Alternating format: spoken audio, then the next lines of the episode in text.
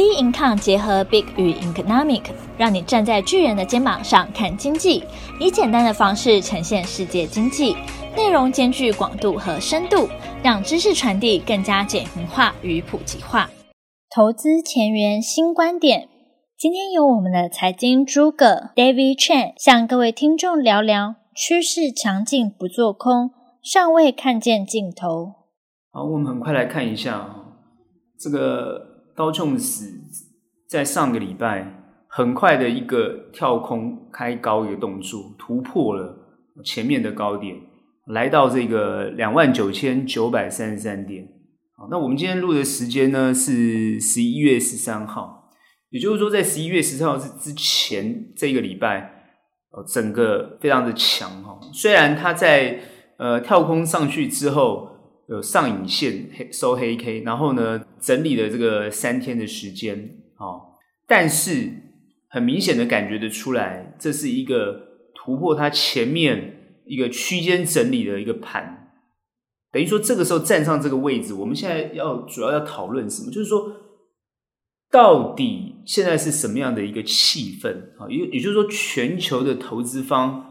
到底现在是站在什么样的一个气氛？很明显，如果是一个跳空的动作，有一个很大的一个缺口，那这个很明显呢，就是非常乐观。那总统大选，美国总统大选原本是一个变数，一个不确定的因素，加上疫情的扩大，照理讲要往下走，好的一个动作，它突然是做了一个很重、很重要的一个反转，跳空开高。那这样子要告诉我们什么？就是说，选举已经不重要了。选举不重要，后面大家在看什么？为什么会这么的强？好，感觉上叫报复性的一种一种强。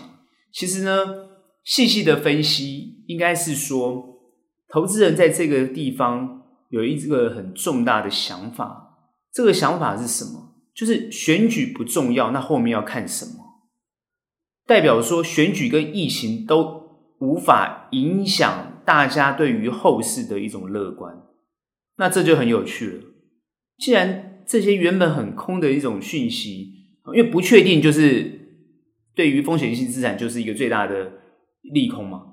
但是这个都不影响大家对于后市利多的判断。也就是说，大家站在是一个对后面的行情是一个呃乐观。那我们就要回溯，为什么大家会有这种想法？这也就在我们前面几周都已经谈到，甚至于再拉到更前面，就为什么这个行情，尤其在美国的股市会一直往上走，然后呢，五大科技类股飙飙升的非常的大啊，非常的高，这个就是一个量化宽松哦所带来的一个效应。也就是说，当做量化宽松，原本是要把资金放到呃底层，把资金放到把这个流动性创造出来，然后呢，让大家能够度过所谓的疫情，让大家能够度过所谓的呃这个倒闭呀，或者是失业啊，或者是呃这样的一个风险。原本是要做这样的动作，那其实量化的真正目的要回溯到，呃，Benanke 当时在金融海啸的时候，在联总会实施的这个量化宽松，其实当时的量化宽松的想法也是要创造流动性，哦，要遏制这个雷曼所造成的一个问题，啊，要拯救这个大型的这个金融机构。那在做这个动作的时候，其实也是希望把资金放到呃。这个底层要让企业去做实质的投资，创造更多的就业，创造更高的所得，然后来拉动消费，来拉动实体经济。可是很明显的，FED 做这个量化的动作，反而变成了造成的是怎么样？变成是一个货币理论，然后呢，去创造这个。财政啊，等于说财政这个支出啊，找到的一个很好的一个出口啊。原本财政赤字是一个很严重的问题，因为政府不敢过度的举债，很怕这个呃产生通货膨胀的问题。但是呢，当联准会做了一个量化宽松，然后呢，定定了一个哦通膨的一个数字，不超过两趴的通膨数字，然后来做量化宽松的动作。这时候就发现，哎，给财政支出做了一个很大的一个出口。因为现在很大家都发现一个最大的问题，就是说一个政府要维持下去，最重要就是人民呢要能够温饱。一个政府要能够维持下去，也就是说有任何的风险或或任何的危机产生的时候，政府要有能力来化解这些危机。通常要化解危机最最好的方式就是撒币，也就是说要花钱。那钱从哪里来？如果今天国库没有钱怎么办？这个时候就要举债。那如果要举债，要怎么怎么来做动作？那当然就需要经过国会的同意。那基本上来讲，一般来讲，呃，反对党都是不会同意的了，哈，因为执政党他扛这个风险嘛，那反对党都不会同意。那当如果执政党有能力全面执政的时候，当然是有办法继续举债。可是当因为危机来临的时候，所有的选民都希望，不管是反对党或执政党，都能够来拯救或者度过这个危机，所以大家是有志一同。也就是说，这个量化的出现，其实是被所有的人去接受的。我看只有唯一反对的，好，或者是呢，在市场上反对的，大概就是这些经济学家，很害怕泡沫的问题。那为什么现在大家都不担心泡沫问题？我发觉这是一个选民跟政府的一种决策决定。选民决定什么？选民决定出一个政府，然后那个政府呢，啊，来呢？透过某种方式，好，但是我们现在谈，知道政府都是用量化宽松啊，用举债啊、印钞的方式，来让一般的民众，也就是有选票的选民，就民主国家有选票的选民，他来哦决定他的喜好，然后呢给他钱哦，给他纾困哦，给他这个让他能够生活的过去，看起来问题就化解，看起来这样的政府就会得到选票。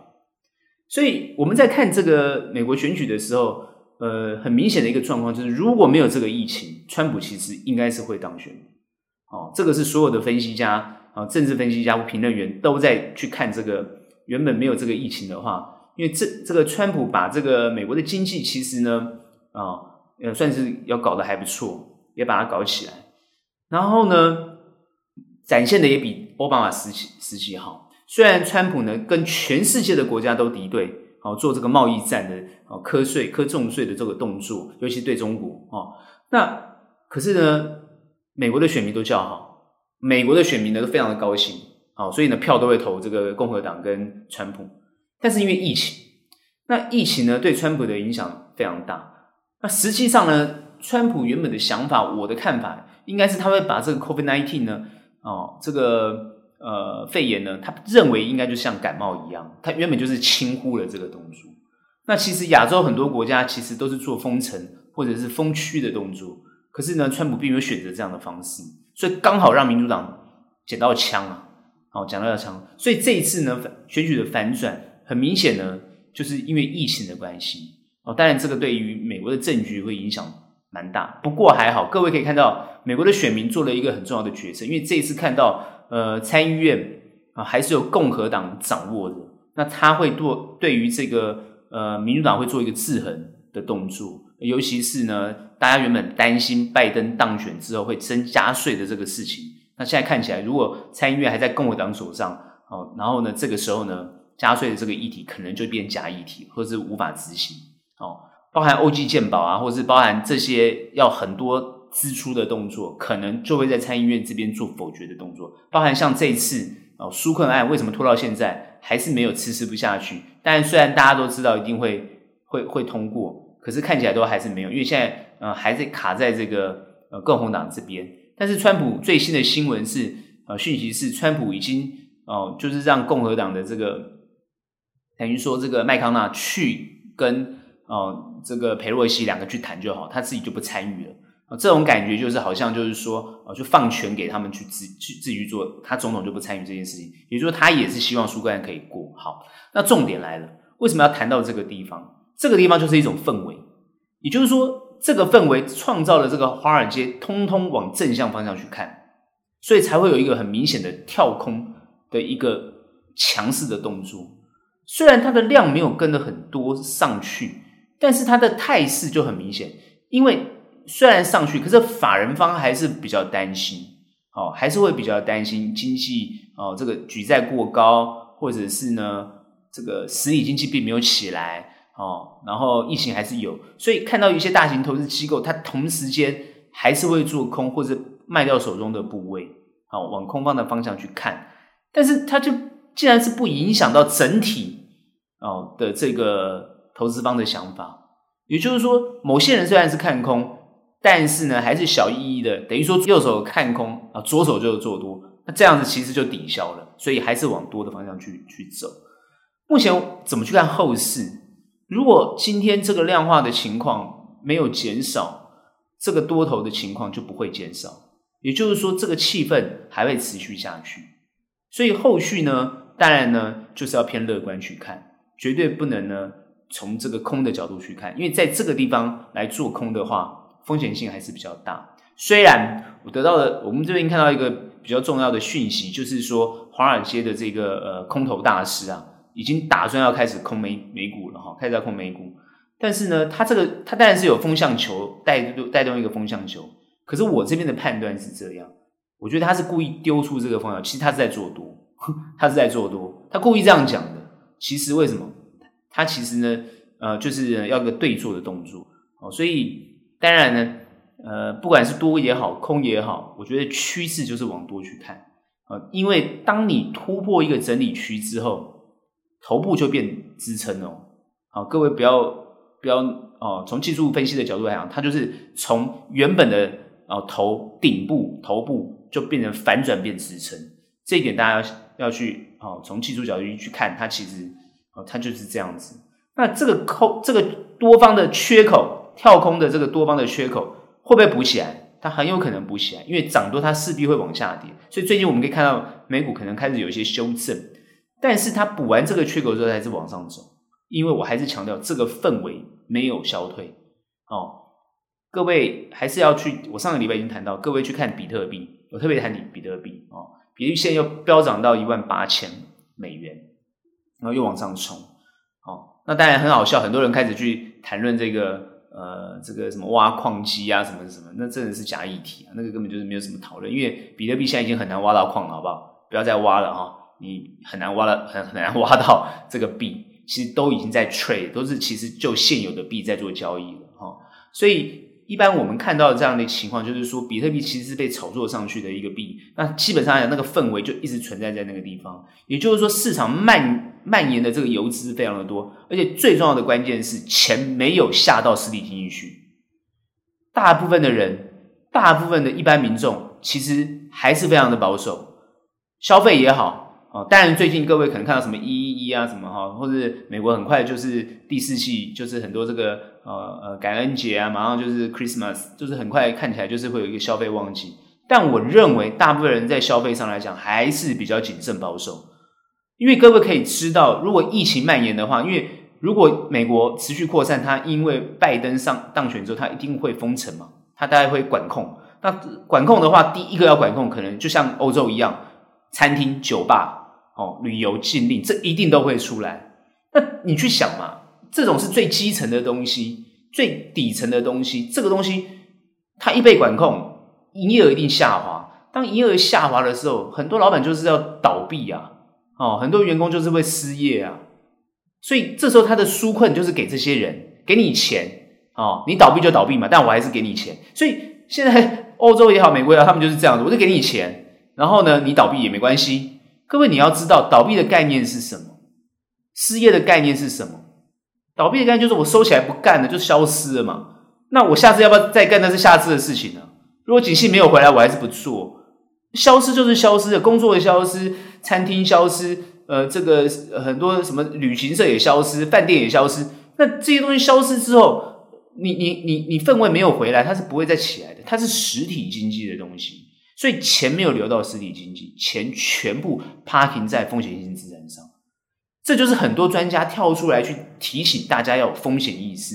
好，这就是很多空空头大师告诉大家说，这个地方他要开始来空，因为泡沫要要要戳破了。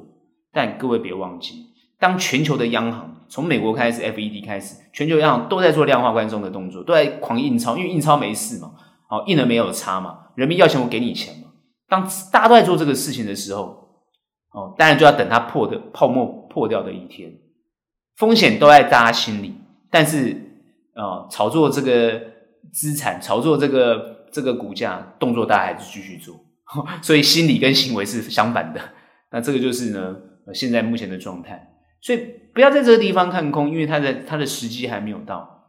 唯一会戳破这个泡泡的，只有一个单位有这个能力啊，那就是 FED。所以你紧盯着这个状况。各位要知道哈，这个泡泡破掉啊，它会有前兆，因为现在的 FED 做动作，它都不会呃。直接做，他不像以前前几任的这种 FED 的主席哈，现在的现在的好几任主席都是很温和的哈，都非常之温和的，而且都是怎么样跟着执政党配合的，哈，跟着这个执政党配合，所以呢，看起来呢都是温和跟配合执政党的，这样都已经失去它的独立性。其实它已经失去，照理讲它应该有独立性。我觉得大部分为什么芝加哥学派也好的这些经济学家尊重这个呃这个市场性的哈这种。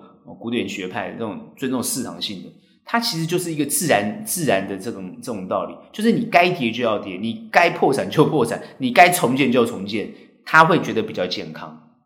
哦，但是呢，现代的这个呃，不管是凯因斯学派，或是新凯因斯学派，或者是货币理论学派，他们就是强力干预，用强力干预的，这没有对错哈，因为经济学家虽然争了几几百年在争，但是我觉得没有。对错没有对错的情况之下，但什么对什么对人民最好，什么对实体经济最好，但大家还是往这个地方持续去研究。目前看起来，如果说用 QE 的方式可以把实体经济实际上带回来，那当然是一件好事，当然是好事，当然是大家乐观其成。但是现在在这个位阶上，大家一股脑的往前冲，做风险性资产，OK，那你不要掉队，但是你的心里面一定有风险意识啊。虽然这个地方我们后面还是看多。但是我相信所有的专业的投资家，所有的投资机构心里面都有风险意识，所以呢，这个地方就是亦步亦趋。所以你可以看到那个量，它不会爆很大，好，所以很多人会觉得说啊，那个量为什么都没有跟上？那事实上就是因为大家还有风险意识，那只是这个地方趋势是要向上，它就算跌回来，不管是碰到月线、季线，它就会往上弹。这个想法，各位如果从回溯之前的 Podcast 啊，我讲的。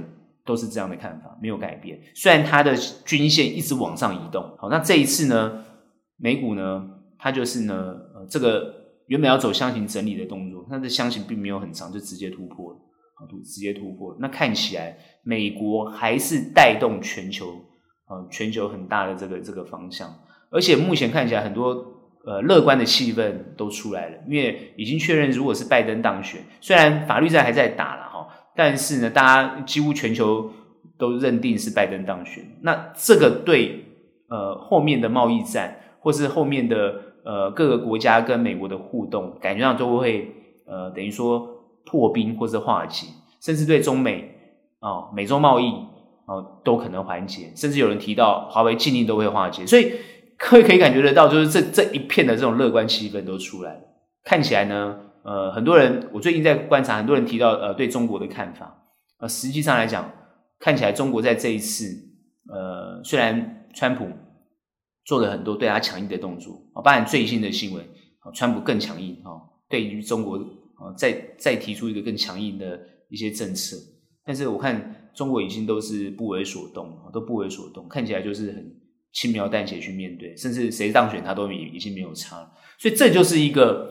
呃，虽然很多人认为中国不一定会这么好，但我觉得他已经慢慢的，已经我的看好，我是蛮看好中国的状况啊，蛮看好中国。所以后面很多人就是说，啊、呃，这个台湾产业链要怎么去押宝啊，怎么样怎么样？我看很多台湾的企业主都很聪明，他两边都押，那两边押也不难啊，就是在地化嘛，那就在地化就好了。好，你在地化，请当地的员工，呃，做当地的产品，我我会相信没有一个国家是不愿意、不欢迎你的。所以我想，大部分都是这种想法。一点跟这个红海就是这样干的嘛。哦，这这想法就是这样子。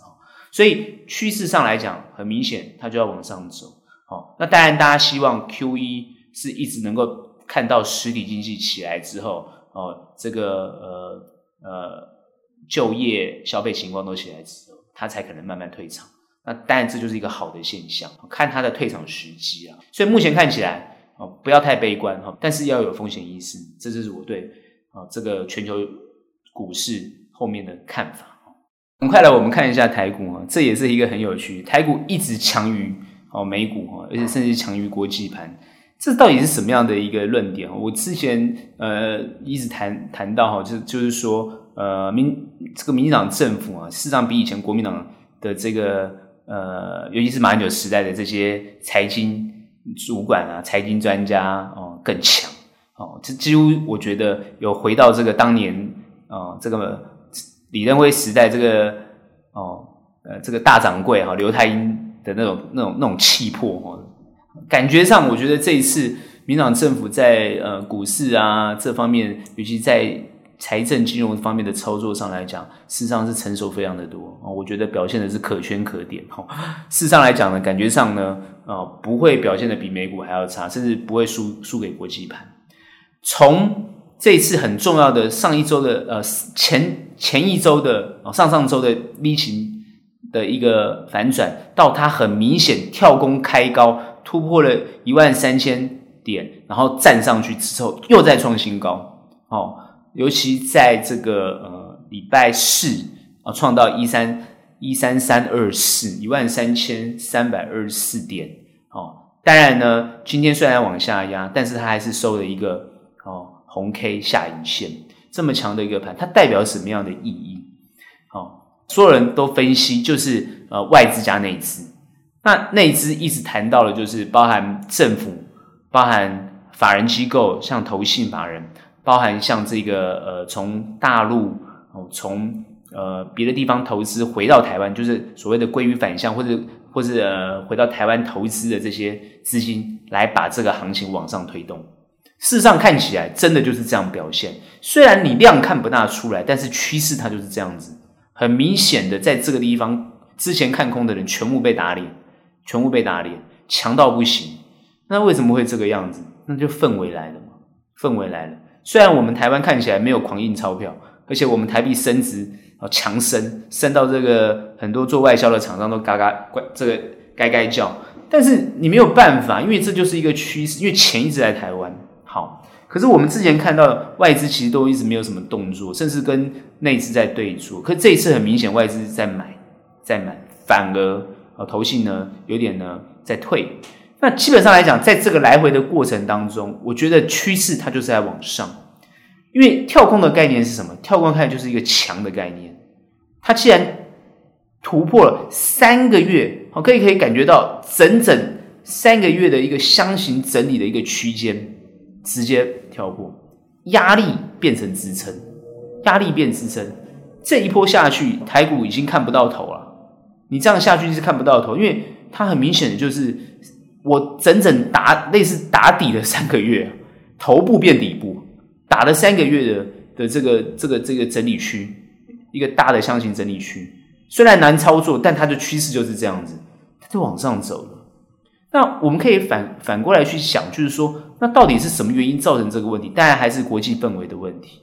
好，第一个国际氛围，第二个台湾在一个美中之间的角色，哦，我觉得这一次啊，真的是从股市可以把所有那些什么台海要打仗啊，我看很多媒体什么什么两边什么呃军演啊，什么哈呃这个马上要打起来，讨论那个什么征兵啊，国防部整个要动员啊，什么后备军人啊，好还考虑这个疫情这个兵役问题啊，我看各位诶不用讨论啊，你看股市就知道了，没人在怕的啊。对不对？有什么好讨论的？讨论都是假议题啊！好，把你你把国防部部长骂得臭头有什么用？对不对？第一个嘛，局势很明显，台湾没有办法打得打得过这个中国，这个是很明显的嘛。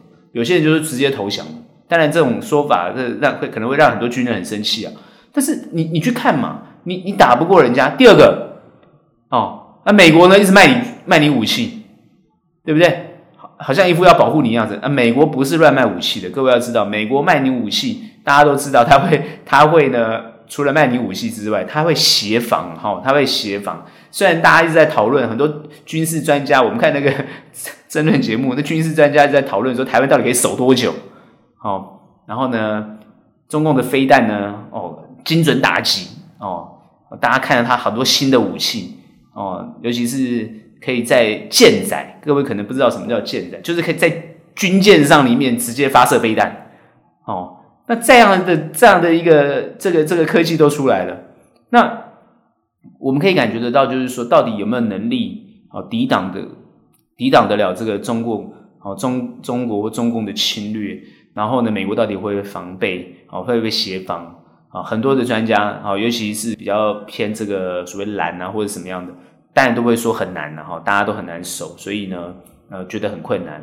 好，但是呢，又很希望和平。哦，蓝的大家是希望和平，可不可以对谈谈判？好，那当然就觉得说绿的就会觉得说，哦，他完全不怕，哦，叫军备，然后呢，要要要抱着美国大腿。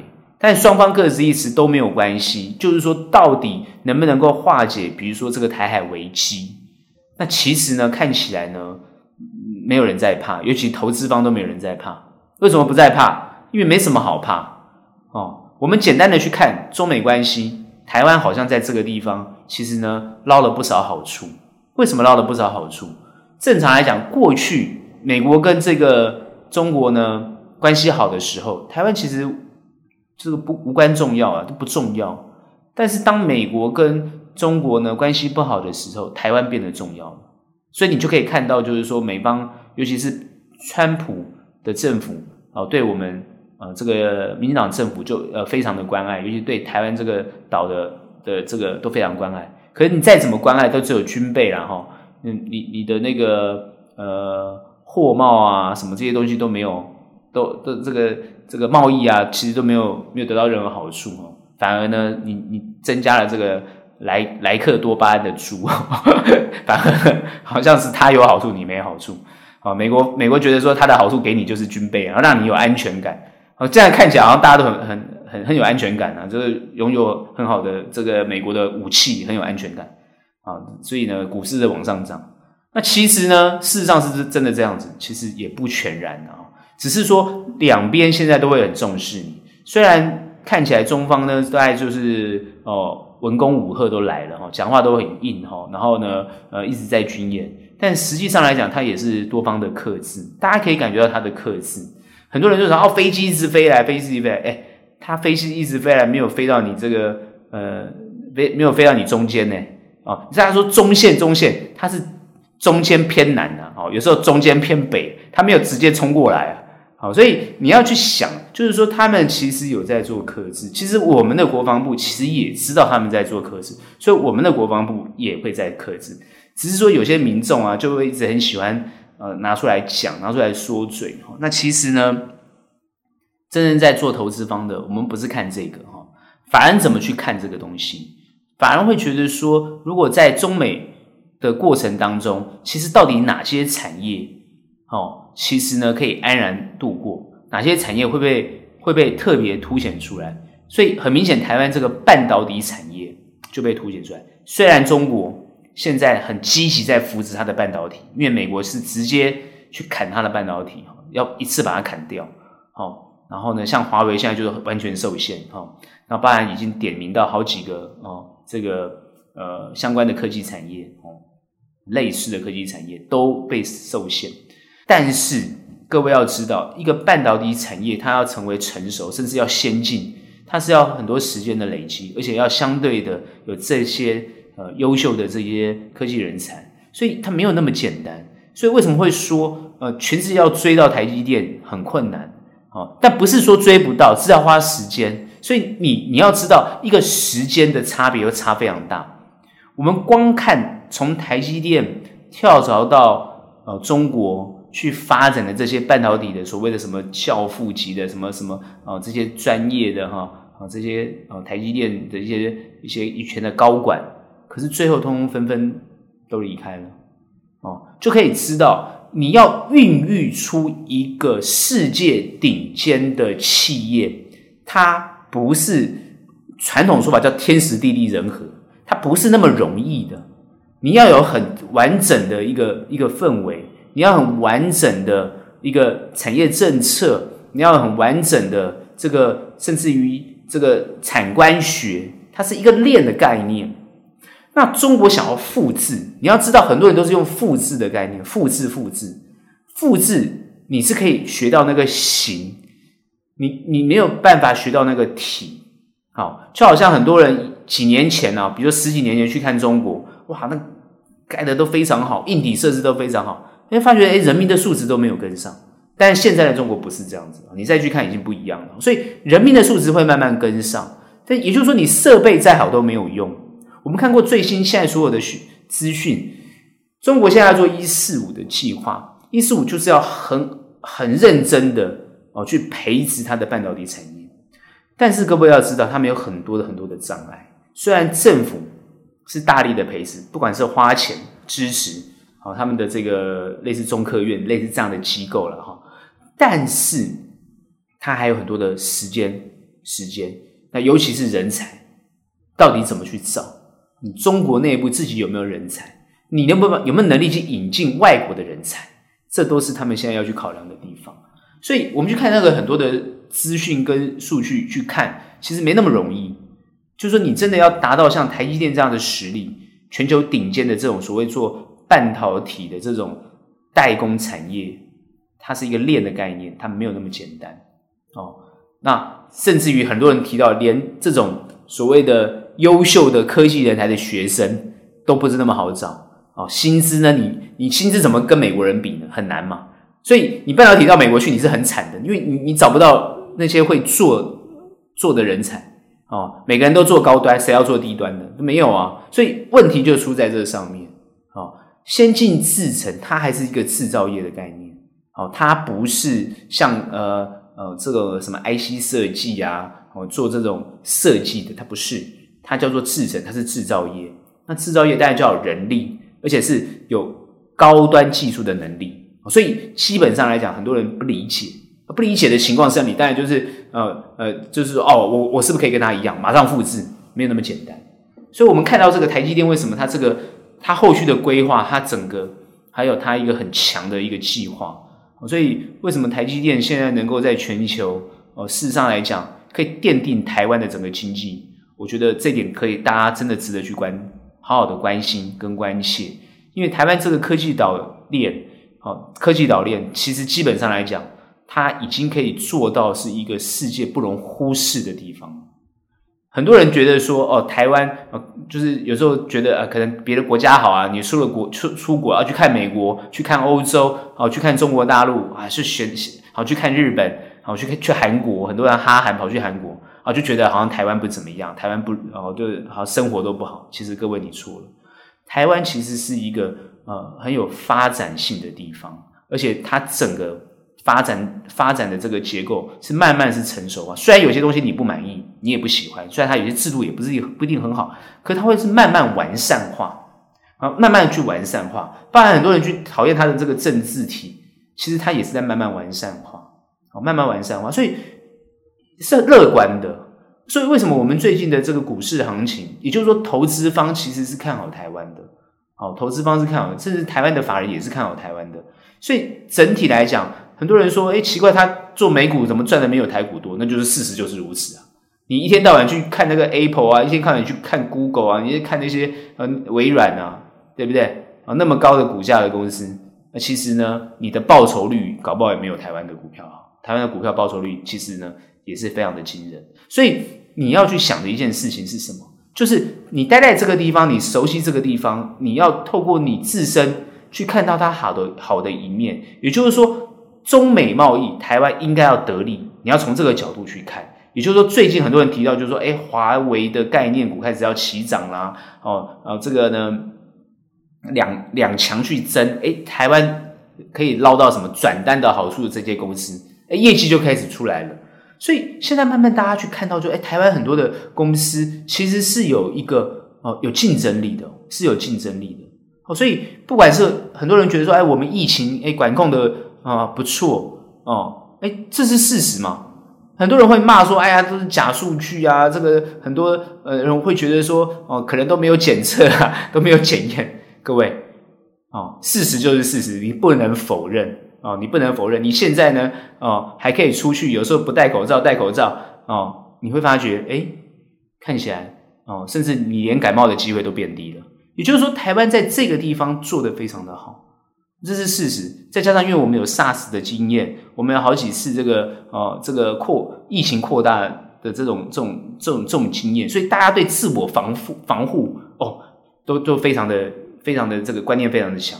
最近可以各位可以感觉到你的习惯已经改变了。你现在出去碰到哪里有酒精，你就会稍微洗手一下，你就是已经开始改变你自己的习惯。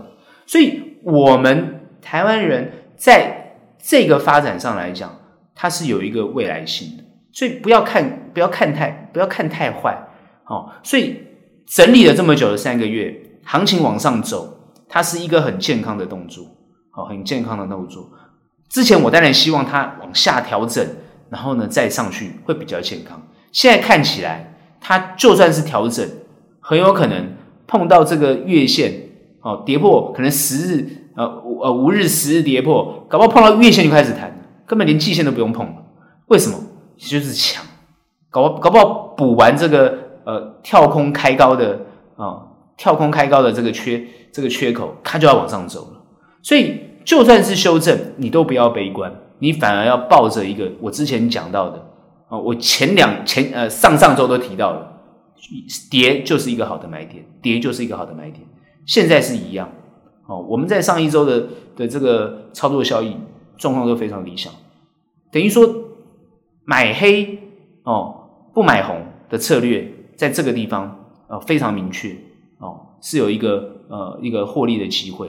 当然，你看到红，很多人就说，那我就抱着不要动。当然，有些股票。你报的不要动是 OK，但有些股股票你可能追高了，你就一定要马上有获利的概念，因为你追的是一个高，它可能隔天就要修正，好，一修正哦，你你的股票从赚就变赔，所以这些操作的技巧其实它是很细腻的，在一个这么细腻的操作技巧，但里面需要很专业的东西。你会发觉我每次谈就是谈专业，哦，股市的操作是专业，股市的持有股票也是一个专业。你看了几本书，你就觉得你是这个看做股票可以赚大钱，那真的是哦，我也是恭喜你哦，看你能不能赚到大钱，没有那么简单啊，没有那么简单。也就是说，你有时候选到一个股票，可能它涨了一个一大段，你很高兴，那不一定是技术，那可能是一个运气。所以，长时间在这个市场的人，他就会知道他要怎么样谦虚的面对这个市场。长时间在这个市场，就会知道专业的面对是非常的重要。所以做好功课，面对行情，这个都是讲了半天，讲了很多次啊，各位都听到耳朵生茧了。但是它就是一个股市哦必胜的一个关键因素。在这个位阶上来讲，我们怎么看好趋势？后面它就算是小回都还往上走。那至于走到哪里，现在看不到高点。现在你你完全无法预测高点。好，当然很多人去看第四季哦的财报哦，那其实财报呃会不会？呃，比较好看业绩怎么样？哦，那这一代都是可以去参考的数据，看财报、看数据，这个都没有问题。但各位别忘记了，第四季的财报数据哦，跟明年第一季哦，你你你要怎么去看？你要怎么去想？